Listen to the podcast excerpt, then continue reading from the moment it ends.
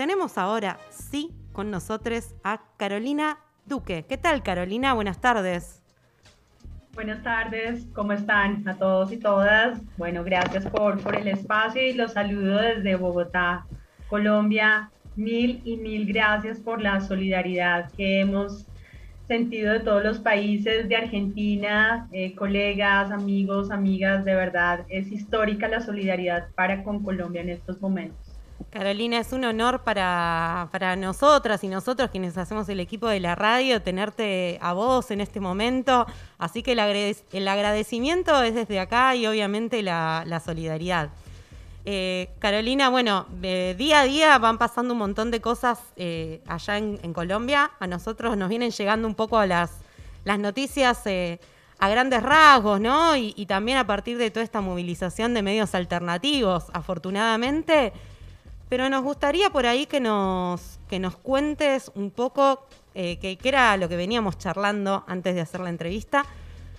Además del intento de la reforma tributaria de Iván Duque, que justo estábamos hablando de, que, era un intento de reforma criminal con las clases eh, populares y, medias, por decirlo de alguna manera, pero ¿cuáles son los antecedentes que hicieron que hoy Colombia esté como está, despierta, encendida, movilizada, organizada y copando las calles?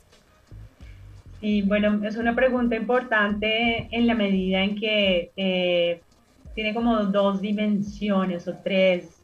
Bueno, uno que a nivel internacional, de todas maneras, en otros países han venido dándose como estas movilizaciones para hacia el cambio, ¿no? Ya también cansada la gente, estoy hablando de Chile, México, em, y en específico Colombia, eh, históricamente, eh, yo creo que hoy, en, estos, en estas semanas, Colombia ha tenido como un despertar porque sistemáticamente Colombia ha sido violentada históricamente eh, de diferentes maneras. Eh, somos un pueblo que desde hace décadas vivimos diferentes olas de violencia y situaciones de violencia, sobre todo por la tierra, ¿no? Por el acceso a la tierra, en donde los actores eh, generadores de violencia cambian, cambian acorde con con las propias dinámicas de la Tierra, pero también con las propias dinámicas em, de, de, otro tipo de, bueno, también de, de, las mismas, por ejemplo, situaciones como la migración, el desplazamiento, en fin, otros factores. Eh, pero yo creo que Colombia hoy es el resultado de, de verdad de un despertar ya cansados, el aguante, como dicen por allí, de resistir. Y bueno, en mi caso, pues que además trabajo en estos temas. Eh, Colombia, ustedes saben que ha ocupado el primer lugar en, siempre ha estado Sudán, pero Colombia en algún momento ocupó el primer lugar en desplazamiento forzado por la violencia interna. Entonces, Colombia tiene, ha tenido distintas eh, situaciones y factores por las cuales hoy día se está alzando, ¿no? Vuelvo a decir, el tema de la tierra, la desigualdad social, el desplazamiento. Llevamos más de 200 líderes sociales asesinados, en fin, eh, es todo una violencia sistemática, una vulneración sistemática de los derechos humanos, una violencia estructural por décadas y generaciones. Esta generación parece que, que nos va a salvar, yo, yo siento esa esperanza. Carolina, em, estamos siguiendo atentamente lo, que sucede. Eh, bueno, afortunadamente, gracias a, a, la enorme cantidad de manifestaciones, se frenó la reforma tributaria. Sin embargo, como vos mencionaste, eh, el gobierno incurre, incurrió, incurre en una enorme violación de derechos humanos. Eh, queríamos saber cómo, cómo están tratando de actuar para resolver esto y cuántas, cuántas son las víctimas que, están contando. Porque bueno, sabemos que son más de 20, pero, pero que bueno, eh, a veces es difícil hacer el recuento de las personas asesinadas. Y bueno, mm, desafortunadamente, eh, bueno, que también tiene que ver como consecuencia la actuación del gobierno, sí, fue detonante la reforma tributaria, una reforma que grababa hasta los servicios funerarios, grababa los servicios públicos, bueno. Colombia aumentó de tener 17 millones 7.4 millones de personas en pobreza monetaria, pasó al 2020 a 21 millones de personas, ¿no? Sin contar, digamos, con eh, eh, tantas situaciones que no se reflejan en las eh, cifras oficiales. Me refiero a, a, personas que están en pobreza y pobreza extrema.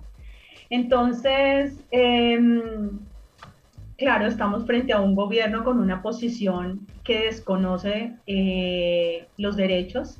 Estamos frente a un gobierno en donde utiliza eh, figuras eh, penales, eh, todos los estándares internacionales de derechos humanos precisamente prohíben la utilización de figuras penales como terroristas para calificar a las personas que participan en la protesta social. Esto es una una utilización de las figuras penales de manera abusiva y extensiva, y esto está prohibido porque precisamente criminaliza la protesta. Esta ha sido la respuesta del gobierno. Eh, de igual forma, la figura de la asistencia militar eh, por motivos de alteración del orden público. Todos sabemos que la protesta antes, eh, al contrario, consolida un proceso y un Estado democrático, porque la libertad de expresión y obviamente el reclamo social frente a una desigualdad social es absolutamente válido. Entonces, eh, y lo último, por ejemplo, eh, ayer el fiscal general eh, de Colombia anunció que va a declararle la extinción o va a aplicarle mejor la extinción de dominio a los camioneros, a las personas que con sus camiones están haciendo paro en las carreteras del país que también tienen unas afectaciones importantes eh, de todo orden, desde el, pago de peajes, eh, pasando también por sus mismas condiciones laborales, los productos, el mercado cada vez es más eh, difícil, digamos, de poder vender sus productos, poder tener una retribución justa. Y resulta que el fiscal, la extinción de dominio, es una figura es, una, es un mecanismo, es una forma de eh, incautar bienes eh, producto de eh, hechos ilícitos. El ejemplo más que conocemos todos, cuando por temas de tráfico de drogas se destina un bien para cualquier cosa, para guardarla o el, el propietario es un narco, en fin, se le declara la extinción de dominio. ¿Cómo es posible que un fiscal general de un país pueda decir que se le va a aplicar la extinción de dominio a un camión por eh, que el dueño está haciendo un reclamo social, ¿no? Entonces vemos figuras como asistencia militar, vemos la figura de extinción de dominio, vemos la, el calificativo de terroristas.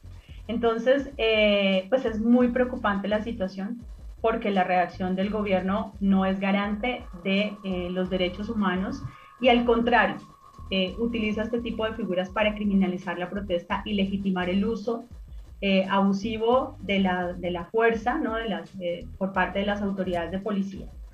Les comento, a hoy tenemos, eh, según reportes de la organización Temblores, que paso a decir que es una organización, hemos, nosotros hemos apoyado, yo que he estado en un colectivo, que yo soy voluntaria, por ejemplo, de un colectivo que se llama Maquiat, por la defensa de los derechos de los y los habitantes de calle, y la organización Temblores hace diferentes defensas, como el caso de habitantes de calle o como en este caso de abuso policial, y tiene como reporte 37 personas muertas, eh, reportadas. es eh, altísima la cifra.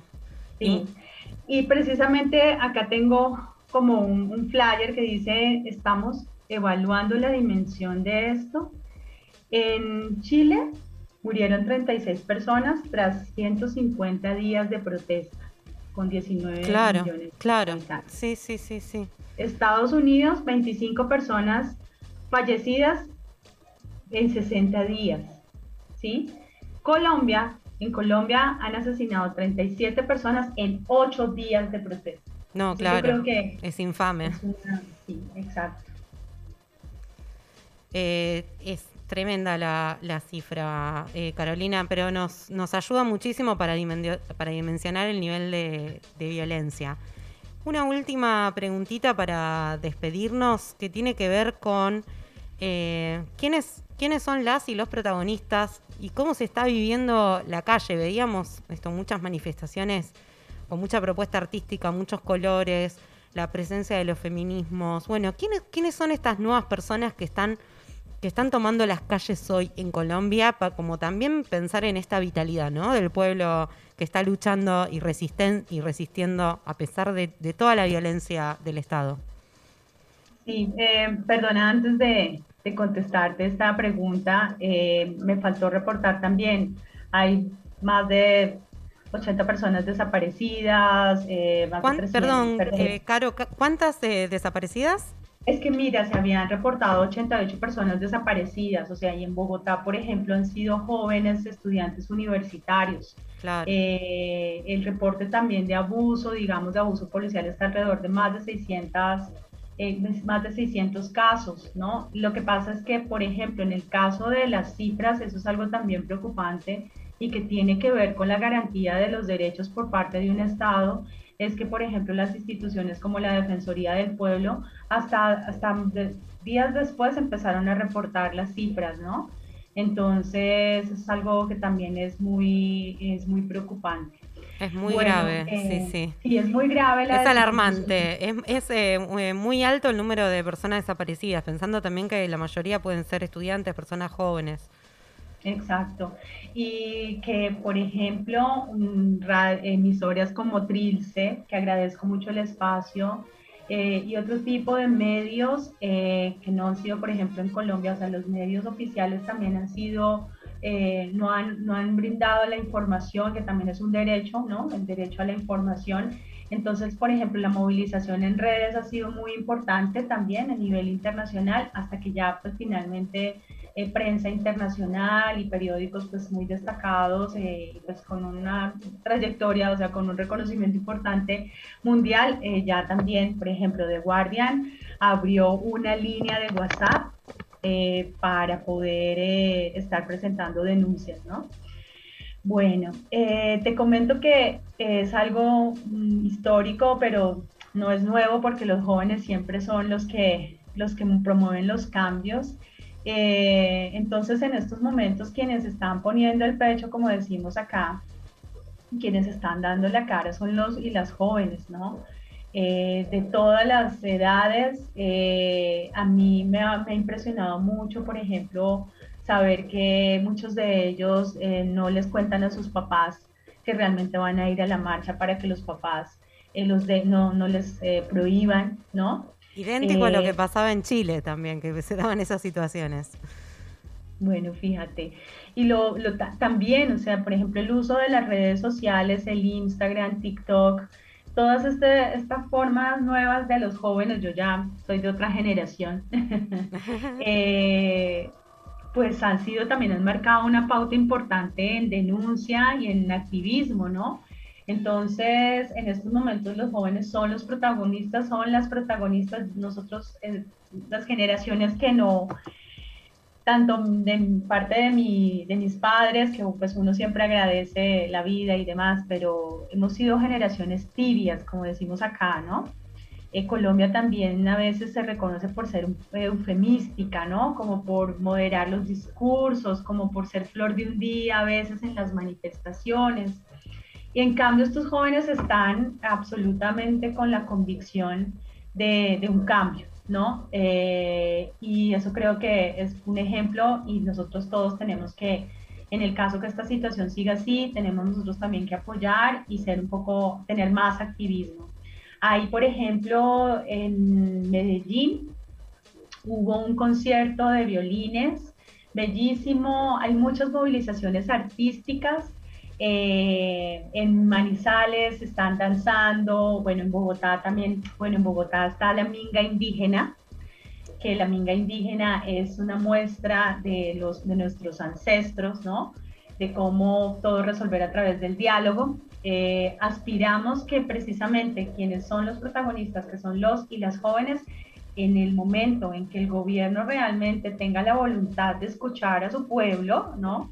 Y de generar un proceso de diálogo que esperamos que realmente sea un proceso de diálogo y que no sea, eh, digamos que, que, no sea una distracción para seguir eh, después presentando otra reforma tributaria y seguir eh, haciendo caso a otros intereses, ¿no? Porque aquí el tema es que el año pasado, perdón un momentito, me, me demoro unos minutos en decir que, por ejemplo, este gobierno ha generado eh, como auxilios para los empresarios en pandemia, ¿sí? Entonces, en el marco de, este, de esta protesta social y en el marco del diálogo, pues realmente la idea es que este gobierno eh, escuche y que realmente eh, sea garante de, de, los derechos y que pueda sentarse a negociar con los y las jóvenes que son quienes realmente tienen eh, la legitimación para sentarse y exigir sus derechos, exigir mejores condiciones, tanto pues de su educación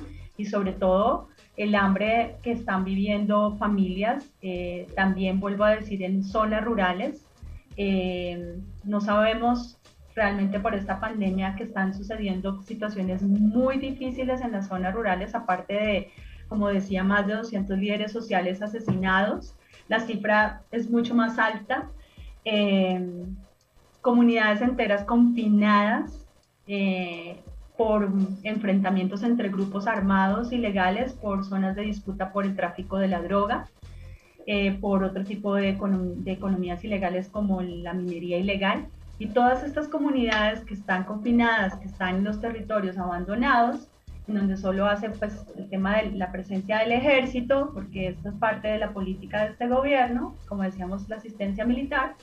Entonces, bueno, sabemos y confiamos en los y las jóvenes de este país que seguirán eh, siendo generadores y un ejemplo para el cambio y que realmente este gobierno sea garante de los derechos, porque además vienen las elecciones el próximo año y Colombia necesita un cambio y todos y, todos y todas somos responsables de ese cambio en el país eh, para las nuevas generaciones, incluyendo mi hijo que tiene 25 años y que bueno, también eh, uno tiene que seguir en la, en la consigna por precisamente estas nuevas generaciones. Así es, así es. Carolina, clarísimo el mensaje. Eh, te mandamos un enorme abrazo y toda la solidaridad desde Trilce para acompañar y difundir. Y ojalá estemos en otra oportunidad.